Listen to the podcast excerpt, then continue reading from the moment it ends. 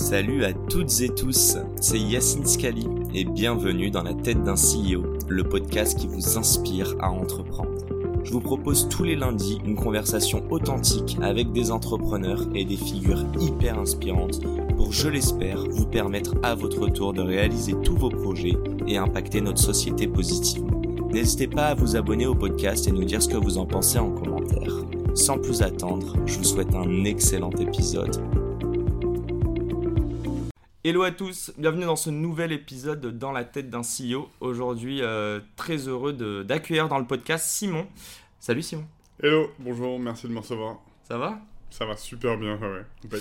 Bon, pourrais-tu te présenter euh, succinctement et nous dire de, quelle boîte es-tu le CEO Yes, bien sûr. Je m'appelle Simon Davla. Je suis le CEO et le cofondateur d'une boîte qui s'appelle Batch, batch.com. On est une plateforme de CRM nouvelle génération qu'on a créé il y a 7 ans avec mon associé Antoine Guénard, qui a été CTO et CPO, donc tech et produit de la plateforme pendant 7 ans. Et ce podcast tombe à, point nommé, puisque hier, on a euh, accueilli notre tout nouveau CTO, qui va donc venir créer un, duo de direction avec Antoine à la tête de la partie produit de la boîte, qui s'appelle Hervé Lourdin, euh, qui est un des CTO un peu emblématiques de la French Tech. Il était chez Octo pendant 10 ans. Euh, il avait euh, euh, co-dirigé Vite Dressing et il était chez Le Bon Coin depuis trois ans et demi. il avait créé toute la partie payments et shipping de, Le Bon Coin et il nous a rejoint lundi. Donc du coup, ce podcast tombe à point nommé pour parler de tous ces sujets, éventuellement d'orga et de structuration de la, de la boîte. Et, l'enjeu justement d'avoir un directeur technique et de du coup il focus un peu plus sur CPO en tant que CPO Antoine? Ouais exactement on a, on a, on a dissocié les, les, deux rôles on a des en gros, pour te donner un peu de contexte, on a des très gros enjeux de, scale euh, chez, chez Batch. Euh, de scale. Euh, Attends, c'est quoi Batch? Je sais pas si alors, tu l'as réellement Ouais, alors je vais le je, peux, te le réexpliquer. On est, alors, on, est une plateforme de CRM, donc de relations clients nouvelle génération.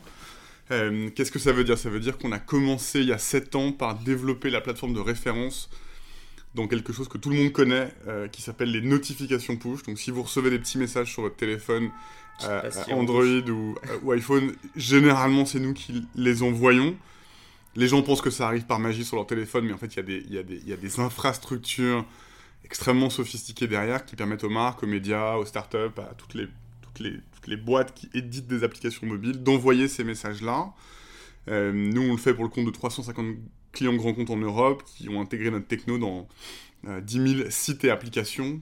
et pour donner quelques ordres d'idées, aujourd'hui, pour envoyer ces petits messages, euh, on a nous-mêmes recréé une infrastructure qui encaisse le trafic d'environ 500 millions de visiteurs uniques par mois, avec plus d'un milliard de profils clients anonymes ou logués dans nos bases.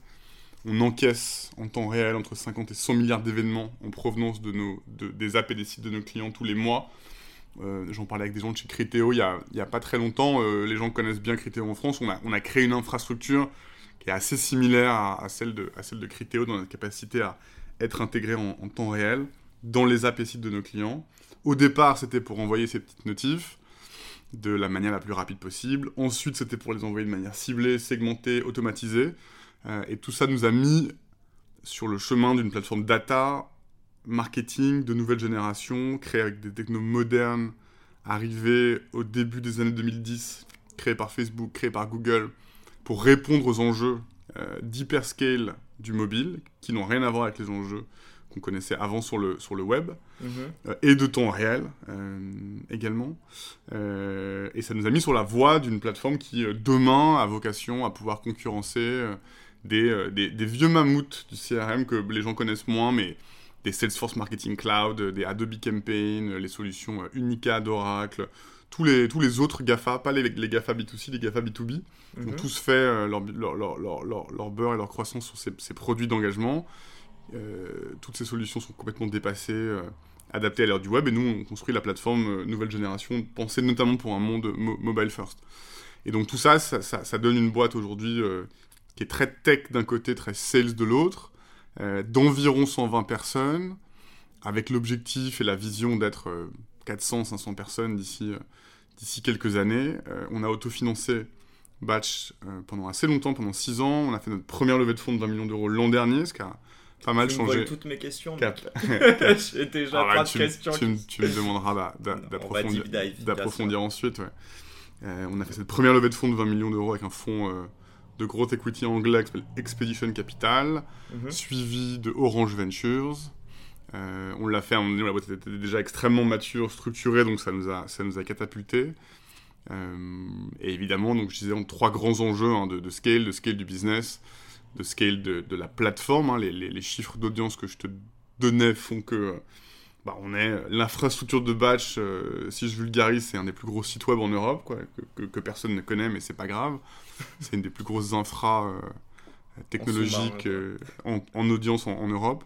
Et puis des scales évidemment. euh, des, des challenges de scale, euh, d'organisation, d'équipe, puisqu'on est passé en fait très vite de 10 à 20, de 20 à 50, euh, de 50 à 80, euh, de 80 à 120, euh, qu'on a encore une trentaine de recrutements prévus d'ici la fin de l'année, pour être environ 150, probablement 250 fin d'année suivante et 300-400 fin, 2000 fin 2024. Et donc tout ça, c'est des, enjeux humains et organisationnels très, très difficiles à relever, qui évidemment me préoccupent au, premier, chef, notamment parce qu'on a sur la scène tech européenne, euh, comme on le dit souvent, euh, peu de gens qui l'ont déjà fait. C'est ce qui différencie beaucoup la Silicon Valley de l'écosystème européen, c'est que dans la Silicon Valley, quand, quand tu veux scaler une boîte de 100 à 500 à 5000 personnes, tu as sur le marché beaucoup de gens qui l'ont déjà fait dans des grands groupes technologiques, et donc qui peuvent t'amener cette expertise-là.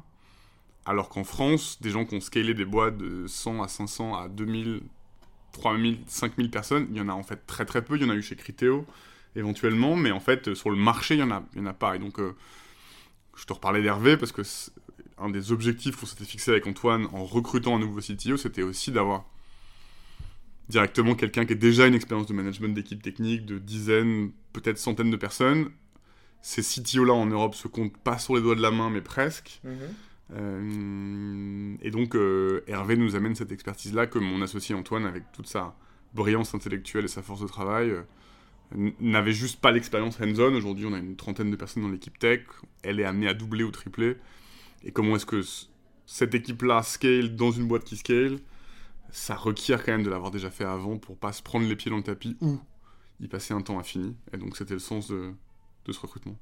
Ok. Euh, le podcast s'appelle Dans la tête d'un CEO. Donc on va rentrer évidemment dans, dans ta tête et même dans euh, ton parcours. Mais juste pour rebondir sur ce que tu étais en train de dire, euh, quand tu as envie de scaler une boîte, de passer de 100 à 500, puis même à 2000, euh, bon là vous êtes plutôt sur en train de passer à 200, etc. Ouais. À part le CTO, est-ce que tu as des personnes avec qui tu parles? Je sais pas, tu parles beaucoup d'Europe, mais peut-être c'est aux US ou autres, ou des personnes qui t'inspirent à ce niveau-là? Euh, écoute, les gens avec lesquels je parle le plus et qui m'inspirent le plus, c'est- mon, comité de direction, euh, avec qui je- j'échange 80% de mon temps euh, tous- les jours et qui sont l'équipe, entre guillemets, que je manage, ou plutôt qui me manage euh, et qui pilote Batch. Donc il y a euh, Hervé qui vient d'arriver, Antoine, mon cofondateur, qui gère la partie product, Clotilde, qui est notre chief revenue officer, donc qui gère toute la partie business, go-to-market de Batch.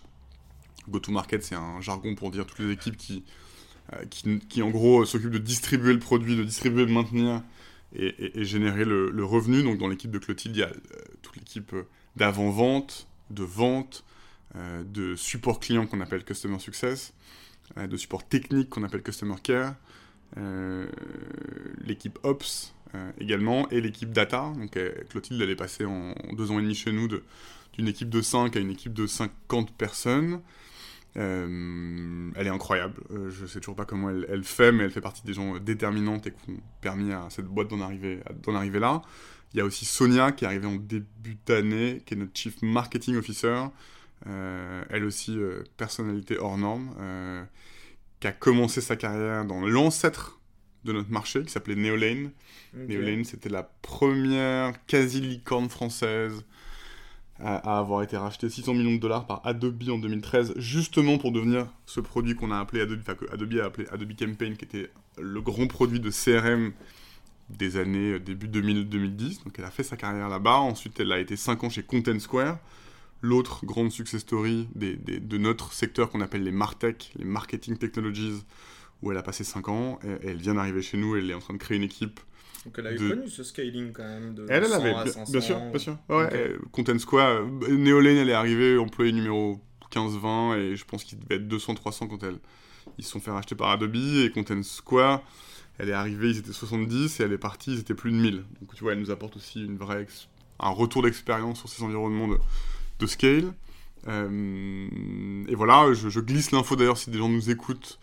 Euh, la dernière personne que j'ai pas mentionné, notre CFO Nicolas Ducharme, qui est arrivé il y a deux ans, top CFO, va évoluer, on l'a pas encore annoncé, mais va évoluer chez nous dans un rôle de Chief People Officer, donc entièrement dédié ah, au grand sujet, euh, ouais, au grand sujet de recrutement, euh, de happiness at work euh, et de, je dirais, logistique générale dans un monde, dans un monde hybride.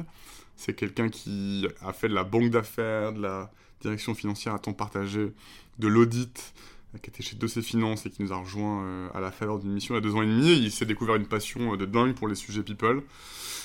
et donc ça a été une longue discussion, mais il prend le rôle de, façon, de façon dédiée à partir de, on l'a annoncé là, mais à partir de la rentrée.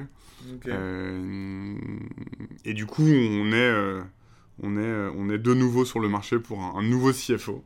Donc si des gens nous écoutent et connaissent des CFO qui ont déjà permis à des boîtes de SaaS de scaler de 100 à 500 ou de 500 à 5000 personnes, on cherche quelqu'un de très très high, très très high level pour nous rejoindre d'ici Q3, Q4, et ce sera probablement une des dernières pièces manquantes de notre, euh, de notre comité de direction qui sera à ce moment-là composé de 7 personnes dont moi.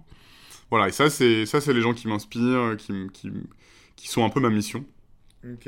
Euh, et auxquels j'essaie de dédier un maximum de mon temps, parce que si ces gens-là sont heureux, motivés, alignés, euh, il ne peut pas nous arriver grand-chose. Donc c'est, c'est je dirais ce à quoi je, je, je, je me dédie au maximum. Tu as parlé de personnalité juste avant, euh, en tout cas en parlant de ta CMO, euh, je crois que c'était le CPO, enfin pas Antoine, mais mhm. du coup peut-être le CTO. Euh, ouais, c'est quoi le point commun à tous les nouveaux recrutements chez, chez Batch Alors c'est une, une, super question parce que j'ai une réponse toute prête. Donc, merci pour ce que tu penses réellement. Hein, non, non, mais je le pense, j'ai mis des années à... J'ai mis des années à essayer de théoriser très exactement ce que je cherchais chez les gens avec qui euh, je travaille et j'ai malheureusement pas inventé le truc moi-même. Je suis tombé dessus dans un bouquin de, de Ben Horowitz qui lui-même cite je sais plus quel VP euh, sales d'une boîte qui s'appelait Adroll qui était une boîte d'adtech aux US. Euh, et ça a synthétisé ce que j'ai toujours pensé mais que j'avais pas réussi à mettre en formule. En gros, on cherche chez les gens avec qui je travaille, je cherche toujours quatre qualités, traits de caractère. Il faut les quatre en même temps. il faut des gens collaboratifs, des gens humbles, il faut des gens smart et il faut des, il faut des gens qui bossent dur. Et je vais préciser rapidement, bosser dur, ça ne veut pas bosser, ça veut pas dire bosser jusqu'à minuit tous les, tous les jours. Ça veut dire, à l'inverse, euh, je suis ravi que tu partes à 17h chercher ton enfant à la crèche, parce qu'évidemment, on a une culture tournée vers ces sujets d'équilibre. Mais en revanche, quand tu es là, tu es là, tu es focus, tu es motivé, tu es préparé, tu es compétitif, tu es dans l'instant, euh, tu multitasques pas. Euh, ça, ça veut dire bosser dur. Donc ça ne veut, veut, pas dire bosser beaucoup, ça veut dire bosser intensément dans, dans, dans l'instant présent, être productif, exactement. Euh, être smart, à nouveau, c'est pas tant un sujet de QI qu'un sujet d'état de, d'esprit. Euh, smart, ça veut dire être toujours en train euh, d'essayer de se former, de s'améliorer, de comprendre, de creuser, d'aller voir entre les lignes, d'aller voir ce qui se passe derrière le rideau, de pas s'arrêter aux réponses données ou à la doxa. c'est d'être constamment dans ce que les Américains appellent un, growth mindset, de toujours chercher à, grandir, à s'améliorer. Euh, par la lecture, par le coaching, par l'expérience, le fait de se confronter à des challenges. Euh, ça, c'est très très important euh, et c'est ce qui définit dans nos métiers où, où l'adaptabilité est un peu la qualité suprême. les gens avec qui on a besoin d'être parce qu'en fait notre métier, notre orga, tout change non-stop tous les 3-6 mois. C'est ça ce qu'on définit être smart. troisième, troisième valeur, être collaboratif. Être collaboratif, c'est c'est pas juste euh, être ensemble pour faire des trucs. Euh, être collaboratif, c'est en fait, c'est ce qui définit ce qu'on appelle le leadership from, from anywhere. Euh, être collaboratif, c'est être toujours en anticipation de ce qui va se produire pour le collectif, de ce qui va gêner, bloquer les autres.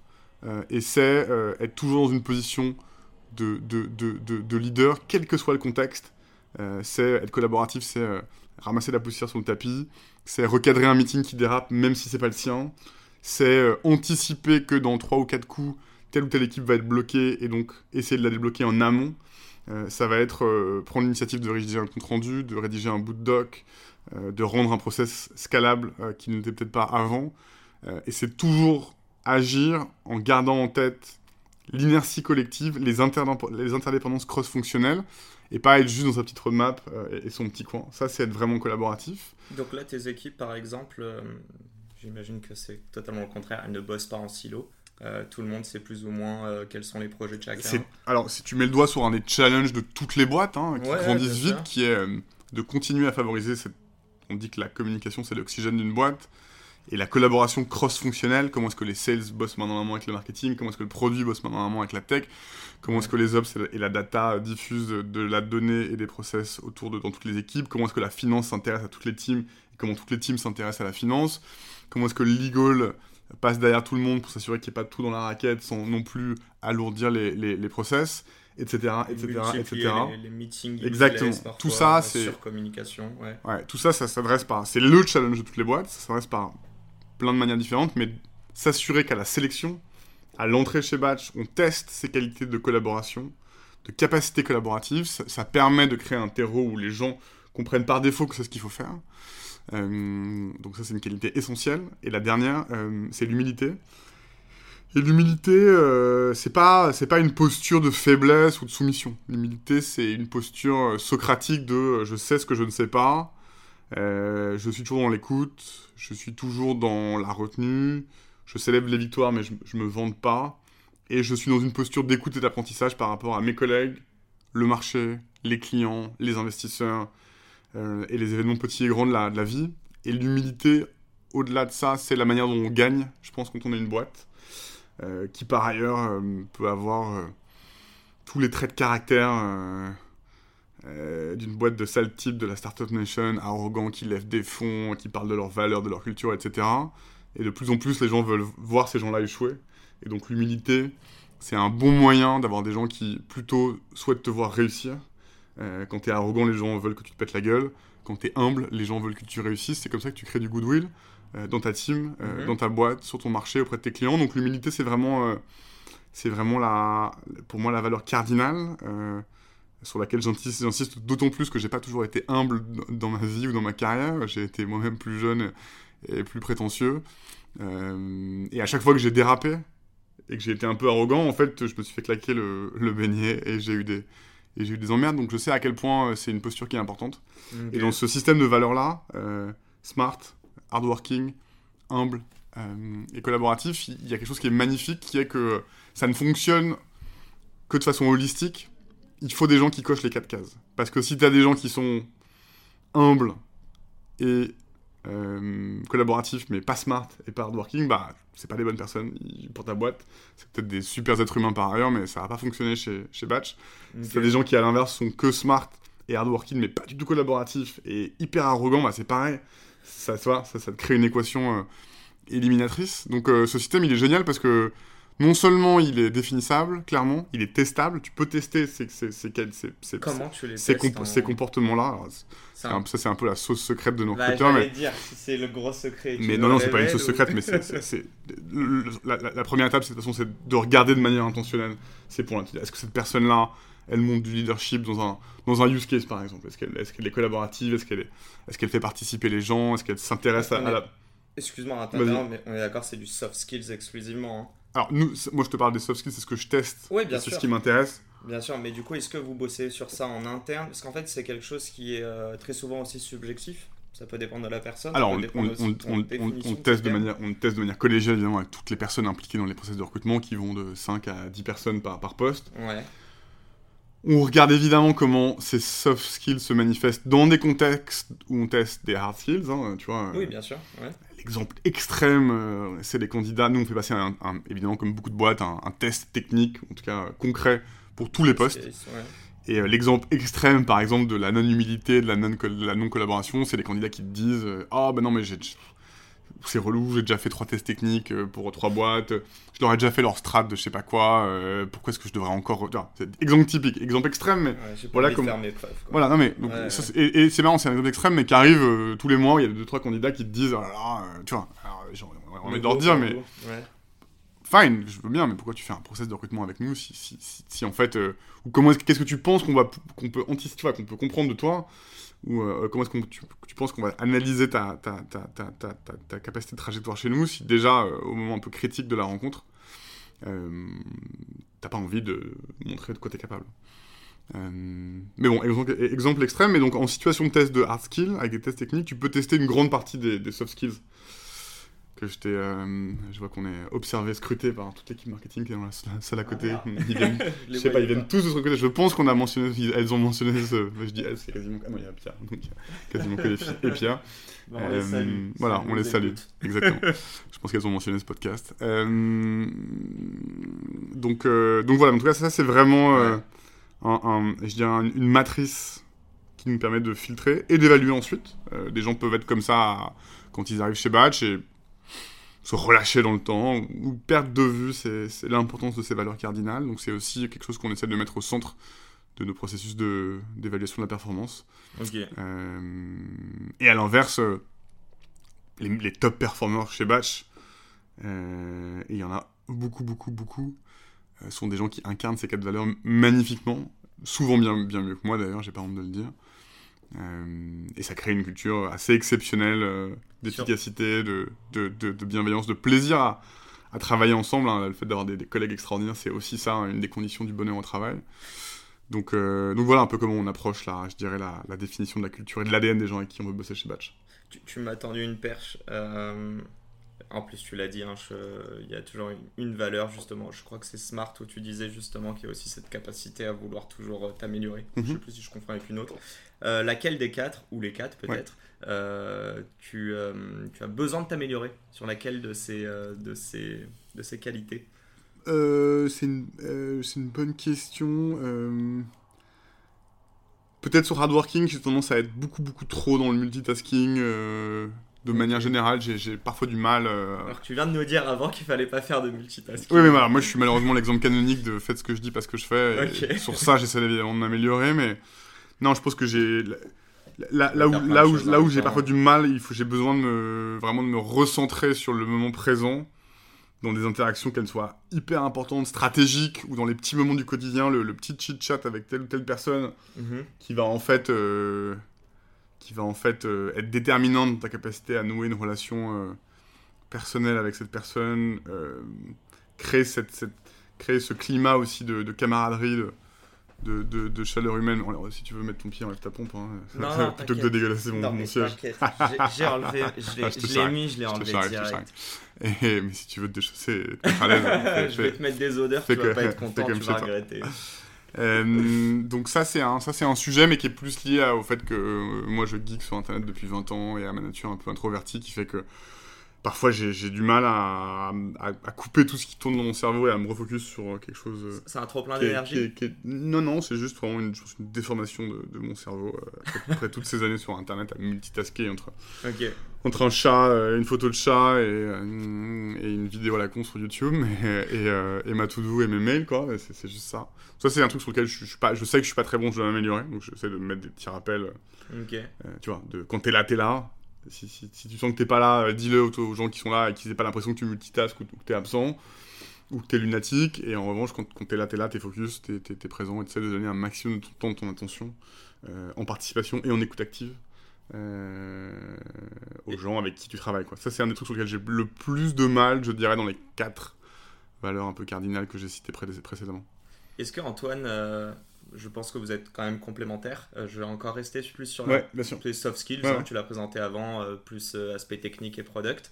Est-ce qu'il t'aide dessus? Comment, si tu devais le décrire Ouais, on, bien sûr. Attends, on on je pense qu'on s'est on, on énormément apporté. Ça fait 10 ans, là. Écoute, samedi prochain, on fête très exactement nos 10 ans d'association. Il est arrivé le 18 juin 2012 dans ma précédente boîte, Table Gratis, et c'est là où on a commencé à bosser ensemble.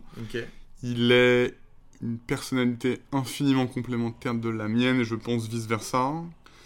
On a un tronc commun très fort, c'est qu'on a commencé comme deux gros geeks, lui à 12 ans, moi à 15 ans, à créer des sites web sur internet. Okay, euh, au début aussi. des années 2000, à l'époque, je faisais un peu de, un peu, un peu d'HTML, CSS et de PHP, mais moi j'ai arrêté très vite, alors que lui est un technologiste euh, complètement, complètement hors norme. Il sait à peu près tout faire, enfin, en tout cas tout comprendre. Euh, donc il est très impressionnant sur ses capacités techniques. Moi j'ai arrêté très tôt, mais on, a, un socle culturel commun, on a, une expérience du monde tel qu'il a été façonné, modelé par cette immense émergence d'Internet, de ce grand réseau d'interconnexion sur ces 20 dernières années, qui est commune. On a, toutes les références euh, communes qui nous, soudent. On est, je dis souvent qu'on n'est pas amis, mais qu'on a une vraie relation d'associés. En revanche, on a des amis très forts. Je dis pas, dis pas qu'on n'est pas amis parce qu'on s'aime pas. Moi, j'adore Antoine, mais la, relation qui nous définit le mieux, c'est vraiment une relation d'association. Euh, mais on a tout un, tout un, toute, une, toute une bande d'amis encore. On s'est connus par amis d'amis, donc mon meilleur ami, enfin de ses meilleurs amis, etc. Et après, lui, il a une personnalité extrêmement analytique. Il a une constance psychologique et dans son humeur générale qui est remarquable. Il est tout le temps euh, de la même humeur. Il a une mémoire phénoménale. Il est, c'est un bourreau de travail. Ça c'est différent de toi. C'est un gars. Je vais te faire le, je vais te faire le poser après. C'est un gars qui est euh, euh, qui a une mémoire phénoménale et en plus qui a un petit syndrome de l'imposteur de, même pas avoir eu son bac parce que complètement autodidacte et donc il a toujours surcompensé dans sa vie en bossant dix fois plus que les autres et du coup il sait à peu près tout faire du produit, de la tech, du design, du SEO, de la finance. Je l'ai vu euh, survoler les appels d'offres euh, et signer nos plus gros deals. il est devenu extrêmement fort en management, extrêmement bon en design d'orga il a une, il a une, il a une, comment dirais-je, une intelligence, une, logique intellectuelle qui est d'une clarté assez imparable. Il, est, exceptionnel. Euh, en revanche, euh, il est un peu, il est un peu bougon et euh, c'est pas un grand, c'est pas un grand passionné du networking, de la prise de parole en public, du marketing. Voilà. Donc ça, c'est des trucs sur lesquels je le, je le compense. Et, et, moi, à l'inverse, je suis plutôt je suis aussi, euh, je pense, un, un bourreau de travail. je travaille énormément, notamment parce que j'adore travailler. Euh, moi, je suis plutôt l'instable de la bande, donc je, je, sais que j'ai des, une personnalité assez sujette aux sautes d'humeur, aux variations d'humeur, et donc euh, qui sont liées, je pense, à mon introversion et à, à, ma personnalité, ouais, à ma personnalité plus ah assez créative, très fortement intuitive.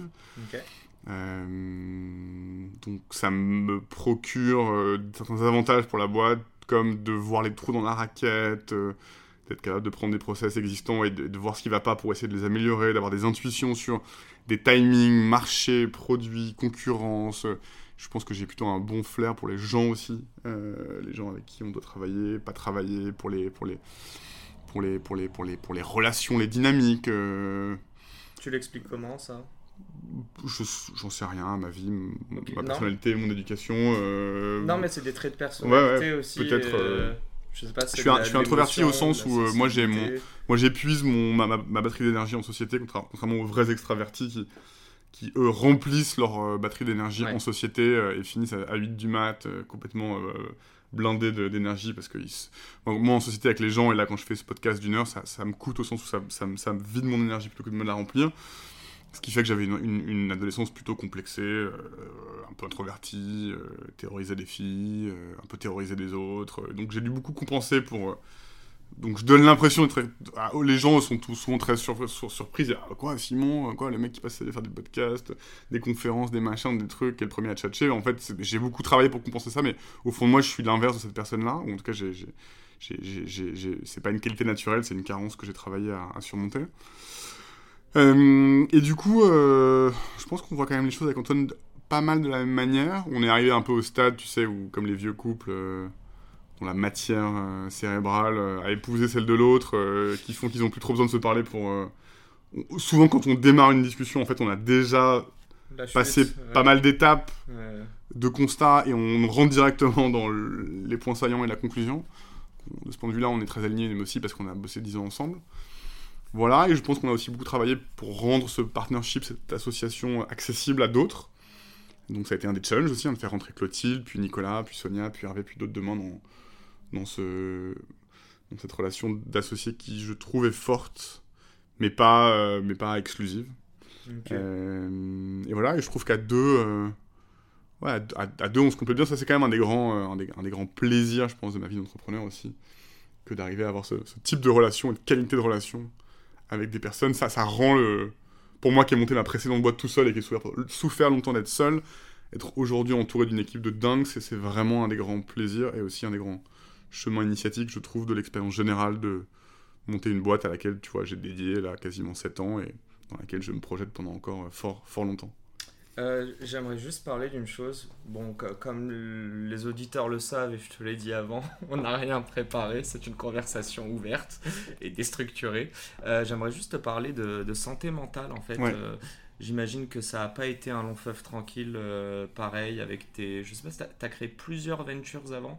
Et je voulais te parler aussi de. Euh, bah, je, vais, je vais spoiler, mais il me semble que tu as créé une ligue euh, Counter-Strike. On en reparlera juste après. Au tout, début. au tout début, donc voilà. Mais juste te parler un tout petit peu, hein, si on peut en parler 2-3 minutes, de la santé mentale. Euh, est-ce que c'est pas sous-côté euh, Est-ce que c'est pas sous-côté Ouais. C'est-à-dire? Ouais, C'est-à-dire que je trouve que ces dernières années, euh, je sais plus si c'était avec toi qu'on en parlait, en tout cas on en a parlé à Lyon, mais ces dernières années, ça revient sur euh, le devant. Alors on peut parler des employés, mais évidemment aussi des CEO. Moi, c'est plus dans ta tête, les deux versions. Donc comment tu gères, pareil, vous, avez donc ton CFO qui devient CPO, mm-hmm. People Officer. Hein. donc j'ai l'impression que c'est quelque chose d'important pour tes employés, mais aussi pour toi, comment tu l'as géré, euh, notamment parce que tu disais que tu étais solo founder juste mhm. avant. Euh, voilà, question large, mais si tu veux nous, nous, faire un peu ton retour là-dessus. Écoute, je trouve que c'est pas sous-côté, je trouve que c'est plutôt sur-côté, en tout cas bien côté. Enfin, c'est un sujet qui est revenu très fortement dans les discussions, les bouches et les préoccupations de tout le monde, et notamment depuis le Covid qui a quand même créé. Euh, un contexte de, détresse mentale globale, diffus, dont on maîtrise et mesure encore assez mal, je pense, les conséquences, mais ça a mhm. été une grande ligne de rupture dans notre monde. C'est dans ça que je dis sous-côté, hein. c'est que je dis on se rend pas compte peut-être. Ah oui, d'accord, d'accord, oui, sous-estimé, je veux dire Bien sûr, bien sûr.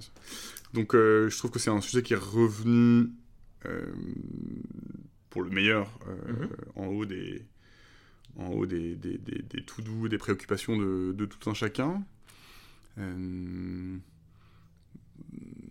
qui clairement il y a dix ans n'était euh, pas du tout, du tout, du tout un sujet, ou alors plutôt un sujet de, euh, tu vois, de rigolade et de un sujet qui aurait été considéré il y a dix ans comme pusillanime. Tu aurais parlé de mhm. ta santé mentale en, 2010, on t'aurait dit, écoute mec, ferme ta gueule et fais tourner ta boîte quoi, et arrête de te plaindre. Je schématise, mais c'est un peu ça. Donc, euh, écoute, la santé mentale. Euh, toi, tu le gères comment au quotidien pour toi, à titre perso? Euh, C'est là où tu as. Si tu veux, c'est là où tu as. Où tu as l'espèce d'enchevêtrement essentiel entre la vie pro et la, et la vie perso. D'ailleurs, il y a cette formule de Jeff Bezos. Tout le monde n'aime pas Jeff Bezos. Moi, j'aime bien cette formule qui dit. il a une formule assez provoque qui dit Moi, je crois pas du tout à l'équilibre pro-perso. Et là, il laisse passer une demi-seconde et tu vois tous les gens se décomposer limite se mettre à, pleurer. Et, euh, et, en fait, il explique qu'il y a. Et c'est assez juste, c'est-à-dire qu'il n'y a pas de. Ce concept d'équilibre pro-perso est souvent expliqué ou exprimé comme si l'un devait nécessairement, sous-entendu, se faire au détriment de l'autre. Et en fait, euh, ils sont évidemment éminemment complémentaires, euh, un peu comme le fameux yin et yang. C'est-à-dire que j'ai souvent vu des gens qui avaient des vies perso extraordinaires, équilibrées, heureuses, et ils t'amenaient ce bonheur, cette énergie, cet équilibre au taf. Et je crois aussi beaucoup que si t'es heureux dans ton taf, euh, que si tu t'éclates, t'as de l'impact, des collègues incroyables, euh, que chaque journée euh, est une expérience, bah, tu ramènes cette énergie, cet engagement et ce bonheur à la maison. Et donc l'un alimente l'autre. Et à l'inverse, j'ai toujours vu des gens qui avaient des vies euh, compliquées, difficiles, malheureuses, parce que seuls, frappés par la maladie, la dépression, euh, angoissés, euh, et qui ramenaient en fait tout ça au, taf. et à l'inverse, j'ai vu plein de gens qui avaient des tafs de merde, dans des boîtes de merde, avec des managers de merde, déprimés, dépérir, se rapetisser, et, et, progressivement ramener cette noirceur et cette, cette, déprime dans leur vie perso, euh, à, leur, à, leur, à, leur, à leur nana, à leur mec, à leur famille, à leurs parents. Donc, euh, et donc de ce point de vue-là, euh, c'est ça qu'il faut regarder. Donc c'est pour ça que les conseils classiques, un peu tarte à la crème, c'est bah voilà, prends soin de ta vie perso, fais du sport, mange bien, prends du temps pour tes amis, pour ta famille. C'est des conseils évidemment qui, qui, sonnent basico-basiques, mais qui sont importants parce qu'en fait, si t'es juste bien équilibré dans ta vie perso, bah euh, je sais pas si c'est mon cas d'ailleurs, mais j'essaie de faire en sorte que ça le soit, mais bah, t'amènes cette espèce d'équilibre, de, bien-être qui va, qui va juste irradier de toi euh, au taf, tu vois, en tant que, en tant que CEO de boîte, euh, en tant que manager d'équipe. t'as cette responsabilité de toute façon d'aller bien dans ta vie perso parce que euh, les gens ressentent tout de suite l'humeur dans laquelle t'es. Quand, quand j'arrive, quelques fois où j'arrive massacrant, d'humeur massacrante le lundi, ou que je me fais des angoisses, ou que je suis froncé des sourcils parce que je pense à 10 000 trucs, bah, les gens autour de moi le ressentent, ils osent pas venir me parler, euh, eux-mêmes se disent. tous employés Ouais, eux-mêmes euh, se disent putain le, le boss a tirer une sale tronche, ça doit pas aller, c'est chaud, qu'est-ce qui se passe, les gens s'angoissent. Euh, et à l'inverse, ouais, bien sûr. Ouais, Et à l'inverse, quand tu rayonnes, euh, quand t'es engageant, euh, bien sûr. quand tu rigoles, euh, tu vois, bah, les gens le sentent, ils sentent cette énergie et du coup euh, tout, tout se passe mieux. Donc, euh, et en ça, c'est l'illustration parfaite de, de cette espèce de, non pas d'opposition, mais de, mais de cercle virtueux euh, pro, pro et perso. Euh, donc voilà un peu comment je réfléchis, mais de manière très. Enfin, c'est niveau oui, oui, hein, mais Oui, ça oui, à, ces sujets de, ces sujets de santé mentale. Après, le rôle de l'entreprise là-dedans, il est difficile à définir parce que, tu vois, toi, tu peux, nous, on peut se préoccuper, et, et c'est un peu la manière dont on approche toute la partie culturelle chez Batch, qui est, je pense, de plus en plus forte, très forte chez nous maintenant. Qu'on dissocie de l'objectif business, on a deux objectifs chez Batch, un objectif business qui est froid, calculateur, euh, euh, fonctionnel, euh, économique, on a un objectif culturel qui est un objectif humain, tourné vers les gens, vers le bien-être, vers, la, vers des tentatives de quantification de ce bien-être-là et de l'amélioration des sujets qui les angoissent, qui les angoissent vers un objectif de sécurité psychologique la plus forte possible. Mhm. Et on dissocie ces deux sujets parce que on sait qu'ils sont différents et en même temps qu'ils sont complètement complémentaires. Si tu as une culture de dingue, bah, ton business va, va, va en bénéficier, tu vas pouvoir scaler. Euh, si tu as un business de dingue, tu vas générer suffisamment de revenus ou de traction pour pouvoir payer les gens et financer euh, tous les efforts qu'il faut mettre pour euh, créer une culture de dingue. Donc les deux sont consubstantiels et, essentiels l'un à l'autre, mais néanmoins dissociés. Et donc, toi, en tant qu'entreprise, la limite, elle est, elle est fine entre le pro et le perso, parce que, bon, bah, tu peux évidemment tout mettre en place pour que les gens soient heureux dans leur taf, mais t'as pas, la- pas le mandat, t'as pas la légitimité pour t'occuper des problèmes Ouais, ou des, pas ou des psy, quoi. situations. Exactement, t'es ni, ni psy ni médecin, donc euh, Mais tu veux pas avoir un impact néfaste aussi sur euh, le- leur vie perso. exactement. Donc tu peux faire exactement le minimum que tu puisses faire, c'est de t'assurer qu'ils soient au maximum dans leur vie perso. Ok. Via euh, le travail. Ok. Euh, tu peux nous parler de Counter-Strike et de cette ligue que tu as créée et Voilà, tu fais nous- un gros, Ah ouais, un ah, gros détour, à, détour à 90 degrés. Là. quel âge? J'avais, écoute, bah moi je suis cette génération qui a connu les modems 56K, les premières lignes ADSL, euh, l'émergence des forums, des communautés en ligne avant le web, enfin le web qu'on a appelé ensuite 2.0. Et euh, écoute, euh, lycée, lycée, donc euh, 15, quat- enfin lycée, ouais, collège, C'était un lycée, gamer. quoi, 14, 15, 16 ans, bah gros gamer, ouais, enfin c'était, c'était extraordinaire, hein, les premiers jeux en ligne multijoueurs, c'était, c'était juste extraordinaire, enfin ça nous connectait via une expérience ludique des gens du monde entier. C'était une expérience de gaming, mais en fait c'était surtout avant toute chose une expérience sociale. Le jeu était en fait le prétexte pour se connecter ensemble, discuter, papoter, chatter, aller sur des forums. euh, Dans Counter-Strike, tu pouvais chatter in-game. Le truc était une expérience sociale bien plus sympa que les années. Moi j'ai grandi en plus à La Rochelle, dans un lycée euh, pas ouf, euh, de la zone industrielle euh, de l'ALE qui s'appelle Saint-Exupéry. Donc j'étais bien content de pouvoir m'extraire de tout ça et en allant au cybercafé en jouant. Et, euh, et ça m'a- ouais, bah, ouais, bah, ah, bah, bien sûr, moi j'ai commencé en cybercafé. J'ai commencé par passer 10-12 ans de ma vie en cybercafé entre mes 15 ans et mes 18-19 ans, quoi, quand même. Hein, ça Ok. c'était vraiment euh, au point où mes parents se sont un peu inquiétés.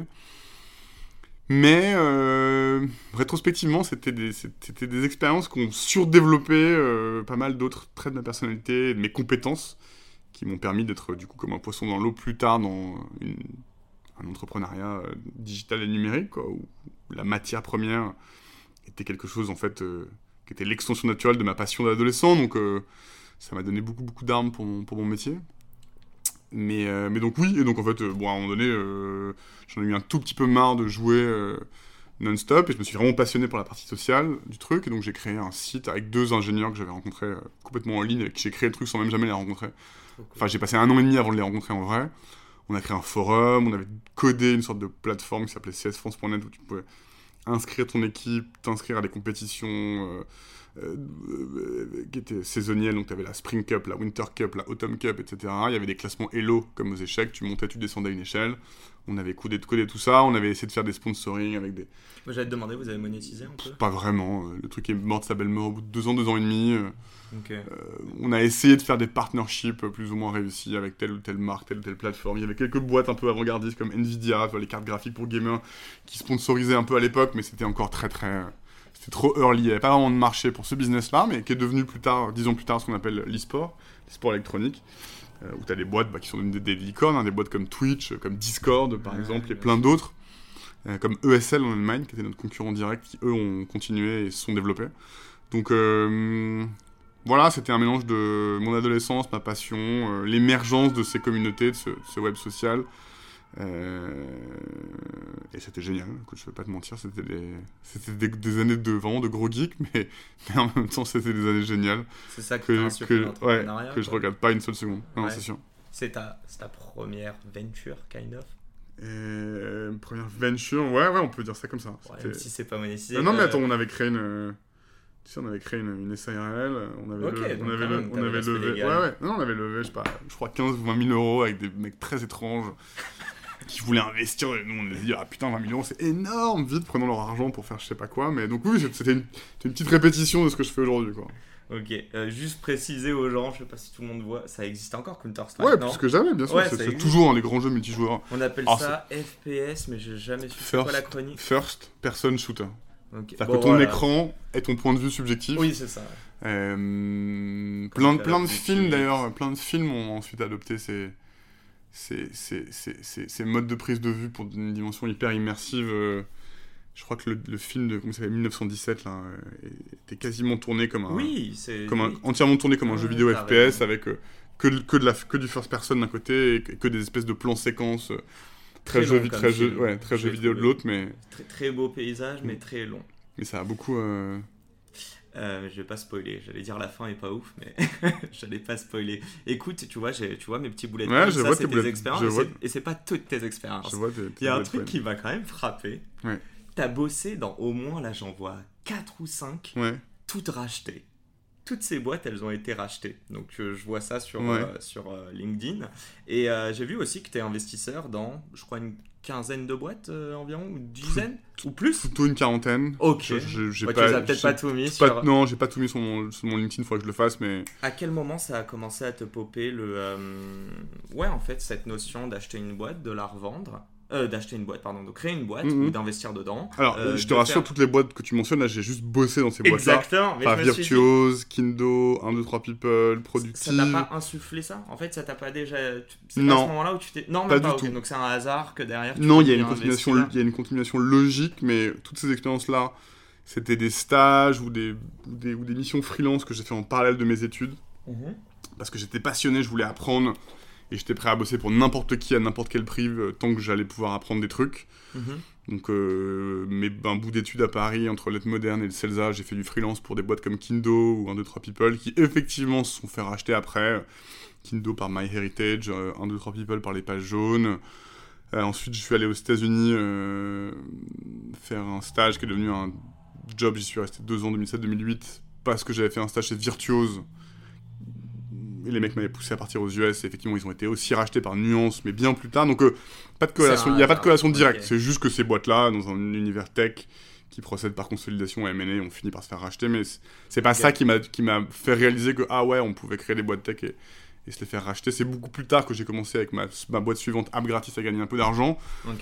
Et notamment parce que App Gratis était un peu une sorte de tour de contrôle. On était un des pionniers de la, de la promotion d'applications. Donc on aidait les développeurs d'applications à promouvoir leur app et on aidait le grand public à découvrir de nouvelles apps. Et ce faisant, on était un point d'accès aux audiences. Et ce faisant, beaucoup d'entrepreneurs qui lançaient des business mobiles ou des business tout court, qui avaient besoin du coup de projecteur que nous on commercialisait, venaient me voir et me disaient j'ai j'ai pas l'argent pour me payer euh, une campagne qui coûte euh, X milliers d'euros chez toi, mais euh, est-ce qu'on peut trouver un deal Ou, euh, by the way, euh, tu t'y connais dans le secteur du mobile qui est naissant, on aimerait bien t'avoir euh, comme investisseur, actionnaire. Et donc j'avais, j'ai eu naturellement, à cette époque-là, beaucoup, beaucoup de, de- d'entrepreneurs qui m'ont proposé de rentrer au capital euh, dans des structurations de deal early stage. Mhm. De la même manière qu'aujourd'hui avec Batch, comme je commence à être un si, enfin, je dis ça avec toutes les l'humilité possibles, mais un CEO d'une boîte de SaaS B2B qui, qui compte et qui est très visible, bah, j'ai maintenant, toutes les semaines, deux, trois fondateurs de boîtes de SaaS B2B qui me disent Ah bah, on fait un tour de, de site, on aimerait avoir que des CEO de boîtes de SaaS connus pour marquer, euh, tu vois, signaler notre dossier au marché, aux investisseurs. Bah, à l'époque, j'avais beaucoup de. Et j'ai eu un énorme coup de chance euh, en ayant la possibilité d'investir au tout début euh, dans une boîte qui s'appelle Bankin. qui était bah, une sorte de plateforme de finance personnelle mobile first qui s'est lancée en 2011 j'ai rencontré les fondateurs parce qu'ils étaient venus me proposer de. Enfin, ils étaient venus, euh, ils étaient venus me parler pour une campagne de promotion sur App Gratis. J'ai trouvé le modèle génial, j'en ai parlé à mon associé de l'époque, euh, toujours actionnaire de batch, euh, Franck Luer. On en a parlé avec Didier Kuhn aussi, et à trois, on a fait quasiment leur tour de financement early stage. C'était quelle année ça? 2011. Donc ça veut dire que 2011, Batch n'était pas créé. Non, non, pas du tout. Mais via App Gratis, Exactement. déjà un petit peu de, Oui, parce que la boîte avait, généré beaucoup de. était hyper rentable on s'était versé des dividendes pendant 2-3 ans, je gagnais, gagné un peu d'argent, quelques centaines de milliers d'euros. C'était quoi la, la strat d'investir? Quand je dis la strat, c'est. Euh, bon, je vais faire les deux extrêmes, mais est-ce que tu cherches, tu chases du ROI ou est-ce que tu es philanthrope? Alors, est-ce que ça a évolué ouais, 10 ans plus tard, je peux te parler un peu de la manière dont j'investis, mais en tout cas, à l'époque, gros coup de chance avec Bankin. On a beaucoup, beaucoup aidé la boîte, on les a euh, accueillis dans nos bureaux pendant presque 5 ans. Euh, Didier s'est énormément investi sur leur levée de fonds et euh, ils ont été rachetés par un groupe de grande distrib euh, pour euh, presque 100 millions d'euros. Et donc ça ça m'a permis de, de, de, de ça m'a donné les moyens de pouvoir réinvestir ensuite de manière beaucoup plus large à nouveau parce que vraie passion comme moi j'aime pas les chevaux j'aime pas les bagnoles j'aime pas les montres donc j'ai pas de passion dévorante et coûteuse. Investir dans d'autres projets ça ça m'éclate. Et donc à partir de 2018 quand Bankin a été racheté j'ai eu plus de moyens pour investir 2018-2019, j'ai un petit peu investi. À partir de 2020, j'ai commencé à investir beaucoup plus, dans une quinzaine de boîtes par, par an en moyenne. 2020-2021. Et, et voilà, et aujourd'hui j'investis dans 3-4 configurations. La première, des gens, des amis de ma génération qui remontent leur deuxième boîte. Céline Lazorte qui crée Résilience, Charles Crickstory qui crée Le Fourgon, Maxime Légardet qui crée Mackie People, Plein d'exemples comme ça, des gens que je connais depuis 10-15 ans. Ouais. Euh, et donc je connais la, la, la, les qualités, les capacités d'exécution qui me sollicitent tout de suite en me disant on fait un tour de site, est-ce que tu veux en être? Je prends ma décision en 30 secondes. Euh, ensuite des boîtes auxquelles je peux apporter des choses, côté mobile, côté SaaS, côté B2B, côté distribution, côté structuration, côté culture. Euh, voilà, ça je m'investis. Troisième configuration, des, des, des, boîtes, des vraies boîtes à impact. Euh, et ça, j'ai investi dans beaucoup, beaucoup de boîtes qui ont vraiment des, modèles d'impact hyper forts. Euh, Murphy, qui est le back market de l'électroménager. Épisode euh, publié ce lundi. Voilà, boîte absolument incroyable, dans laquelle j'ai investi deux ou trois fois d'affilée, qui a un impact de dingue sur tu vois, la lutte contre l'obsolescence programmée, modèle circulaire vertueux génial. J'ai investi dans Pixo, un SaaS qui permet aux grands restaurateurs, les McDo Co, de rendre leur, enfin, de transformer leurs inventaires de contenants jetables en contenants recyclables. Euh, boîte à impact de dingue. Euh, j'ai investi dans Pimster récemment, qui est une boîte qui digitalise toutes les notices clients, qui évite, qui minimise la déforestation euh, quand ils font imprimer des milliards de notices pour des, objets de grande distribution, qui les digitalise et qui en plus redonnent aux e-commerçants ou en tout cas aux enseignes, aux marques, euh, la relation client post-achat, boîte de dingue, euh, lefourgon.com, euh, boîte de Charles Cristory, qui est déjà dans une quinzaine de villes du Nord, une plateforme de logistique, de livraison de boissons consignées par fourgon électrique dans les zones périurbaines. Pareil, boîte extraordinaire, hyper impact, impact local hyper fort, ils sourcent des laitiers, des bières, du vin, de l'eau localement, et ils permettent aux foyers de s'abonner euh, en tout cas de, de, consommer de manière consignée. Donc as ton, il te livre ton carton de 6 bouteilles de lait, 6 bouteilles d'eau, 6 bouteilles de bière au pied de ta porte, et quand tu as fini et que tu les as bu, bah, tu, tu rescannes le, le, caisson, ils viennent te le chercher, ils te le remplissent, donc euh, avec un modèle avec un, un, repeat en plus extraordinaire, qui pareil euh, a un impact en minimisation de production de matière plastique qui est exceptionnel et, et, incroyable. Boîte à mon avis qui va être un carton dingue. J'ai investi dans la boîte de mes meilleurs amis, Adrien Aumont, qui avait créé KissKissBankBank, qui, lance une, boîte complètement hors norme, c'est le Midnight Trains, qui va être la toute première compagnie de train de nuit de semi-luxe à desservir l'Europe. Le lancement de la première ligne Paris-Madrid en 2024 ou 2025. Euh, ils vont remettre le train de nuit euh, au goût du jour euh, pour permettre aux consommateurs européens de minimiser leurs déplacements en avion. Je pense que c'est une boîte qui va être très très dure à faire marcher parce que des challenges d'infrastructure de dingue, mais avec un impact absolument extraordinaire. Sachant que l'aviation avec la viande, c'est quand même un des, gros, un des deux gros leviers qu'on a en tant que consommateur pour agir dans nos vies quotiennes contre le réchauffement climatique. Ben, en plus, euh, je pense à Guy qui a bossé à la SNCF justement sur ces problématiques. Bien sûr, bien sûr. Euh, et je, juste, je sais pas, enfin, je te pose la question, à toi de choisir si tu veux répondre ou pas, surtout que ça touche à sa fin. Euh, est-ce que en tant que BA, sur ces quarantaines de boîtes. Mm, mm. Allez, dernière, attends, dernière verticale, parce que que j'aime beaucoup, tout ce qui est, tous, ces, tous les sujets medtech. Euh, et j'ai fait plein d'investissements, euh, Nabla, Résilience, Mediflash, euh, Omena. là, je vais investir dans une boîte qui s'appelle le Live, qui est une plateforme qui très verticalisée, qui, essaie de lutter ou donner des, réponses aux femmes à atteinte d'endométriose. j'ai investi dans Jean, J-E-E-N, qui est un centre de santé pour les femmes. Donc beaucoup d'investissements dans ce sujet qui me passionne, que je connais mal, et où je fais aussi des investissements pour me m'éduquer moi-même à des sujets que je connais pas et que je suis content d'aborder par le prisme d'équipe euh, qui, défriche des sujets et que j'essaie d'aider ou en tout cas qui me tiennent au courant avec qui j'échange et qui me permettent de qui me permettent de, de me rendre d'essayer de me rendre plus intelligent sur des sujets qui m'intéressent et que je connais mal. Euh, désolé, je t'ai coupé dans ta question. Non, non, mais du coup, je sais pas si tu veux vouloir répondre. Vas-y, vas-y. Euh, est-ce que tu es capable de nous dire déjà si tu as un ROI positif ou négatif sur ton portfolio actuel en fonction de tes exits hein. Je parle pas de. Oui, oui, bah écoute, oui, au global, si je regarde au global, oui, parce que en fait, j'ai un exit hors norme qui est Banking sur lequel j'ai fait un x32 ou x34, je sais plus. Donc, euh, Ça te permet de financer le reste. Exactement. C'est un peu le, c'est la seule logique d'ailleurs à investir en tant que BA de manière aussi erratique et spectre large que moi, c'est que en fait si t'as un invest, si t'as un invest, si tu fais un back market, ou un banking, ou euh, un euh, voodoo, ou un, euh, un Sora, bon bah en fait t'as un invest qui. et que t'es liquide, tu rentabilises le reste quoi. Si tu mets. Ouais, si tu mets 50 000 balles dans une boîte, ou 25 000 balles dans une boîte, et que tu fais un x30, bah voilà, tu, tu mets 50 000, tu sors un million et demi. T'es bien. Enfin, oui, t'es bien. t'es bien. Après, si tu veux réinvestir, tu peux en faire ce que tu veux. En tout cas, ça te, tu vois, moi, je dois être pas loin du million d'euros global investi de mon argent perso. Ouais.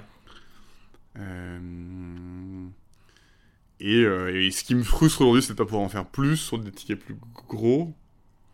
Euh, et voilà, et j'aimerais bien avoir deux trois autres wins parce que ça me permettrait d'avoir plus de surface et de pouvoir déployer plus, plus fort, être plus agressif, euh, donner plus d'argent aux entrepreneurs pour construire des boîtes, euh, avoir plus d'impact dans les cap tables, pouvoir suivre aussi en follow-up, ce que j'ai pas vraiment les moyens de faire, mais que je fais occasionnellement. Tu vois, le fourgon, j'ai investi trois fois d'affilée parce que j'y crois à mort. Murphy, j'ai investi deux ou trois fois d'affilée. Ouais, Seed, enfin Précide, Seed, Seria, parce que j'y crois de, de, de, malade. Donc, euh, dans le produit et dans les entrepreneurs. Et ça, j'aimerais bien avoir plus d'argent pour faire aussi du follow-up. Euh, mais voilà, après j'ai jamais vraiment fait, c'est toujours un peu ce que disent les gens, ils disent ah je fais pas ça pour l'argent. Tu fais toujours un peu ça pour l'argent euh, dans la mesure où l'argent te procure une sorte de confort et de, sérénité et qu'on va pas se mentir, c'est important d'avoir ça, mais je fais pas ça pour la maximisation du profit, sinon je ferais comme tous les gens qui ont gagné un peu d'argent et qui ensuite euh, pètent de trouille d'être d'être moins riches qu'ils ne le sont et qui genre font que de l'immobilier quoi ou majoritairement de l'immobilier qui est un peu le truc que je vois à mon grand désespoir dans ma communauté d'entrepreneurs de manière systématique. Voilà, moi je fais pas ça pour euh, faire passer mon patrimoine de, de 500 à 5 millions, de 5 millions à 50 millions, ça je m'en fous un petit peu. Euh, j'ai assez d'argent pour vivre, mais en revanche, investir, continuer à investir, être un membre actif de cet écosystème, de cette société, en faisant tout que je sais bien faire et que j'aime bien faire, à savoir financer le early stage et idéalement des projets à impact, ça c'est vraiment un truc qui me passionne et donc euh, si je pouvais avoir quelques wins de plus pour le faire plus et plus vite, ce serait top. Excellent, merci pour euh, toutes ces réponses. Euh, je pense que tu le sens, mais j'ai encore euh, une... Bref, beaucoup de questions à te poser, peut-être dans un deuxième épisode. En tout cas, je termine toujours avec mes deux petites questions que je pose à tous mes invités. La première est simple. je voudrais savoir si tu avais la capacité de choisir un board member vivant. Euh, non, excuse-moi, on va commencer avec l'entrepreneuriat. Mais du coup, je t'ai spoilé sur la deuxième. Du coup, la première, c'est qu'est-ce que l'entrepreneuriat pour toi? Si tu veux le définir par un mot ou un groupe de mots, et pourquoi? Je dirais que l'entrepreneuriat, c'est un chemin initiatique pour moi. Ça a été la meilleure manière dans ma vie d'apprendre à mieux me connaître et à m'améliorer. Ok. Très clair. Et la deuxième question, du coup, euh, si tu avais la capacité de choisir un board member, et j'insiste, hein, vivant, mort, fictif ou réel, euh, à l'heure actuelle en tout cas, qui est-ce que ce serait pourquoi? Écoute, je trouve que c'est une question très difficile, mais j'en profiterais s'il y avait une, tu vois, une petite euh, lanterne magique pour faire venir à mon board des penseurs contemporains que je trouve brillants, provocateurs, euh, et hyper intéressant. Et je ferai venir à mon board euh, des gens comme Jean-Marc Jancovici, Emmanuel Todd et peut-être Michel Welbeck, histoire d'avoir des gens avec qui discuter de sujets un peu vastes euh, et, et, sortir un petit peu du day-to-day du, business. Quoi. en plus, Jean-Marc vient de sortir un épisode avec Mathieu Stéphanie, qui est dans ma... que j'ai écouté, que j'ai écouté avant-hier et que j'ai trouvé comme d'habitude, remarquable de clarté, de précision. Euh, Donc que tu un des, un des grands orateurs, je pense un des grands orateurs, euh, penseurs de notre, de notre, époque, quand même, Jean Covici. Ok. Écoute, un grand merci. Merci à toi. Un grand, grand merci pour toutes ces, ces réponses. 55 minutes, tu m'as dit, c'est le timing parfait. Je pense que c'est un bon timing. Et eh ben, je crois qu'on est parfait, donc on va rester là. Merci beaucoup, Merci à toi. Merci à tous et à dans deux semaines. Ciao, Simon. Ciao, ciao. Et c'est la fin de cet épisode. Si cet épisode vous a plu, n'hésitez pas à nous soutenir en nous mettant 5 étoiles sur les plateformes, en vous abonnant évidemment et en nous laissant des commentaires. C'est très important et ça fait toujours plaisir. Hâte de vous retrouver la semaine prochaine.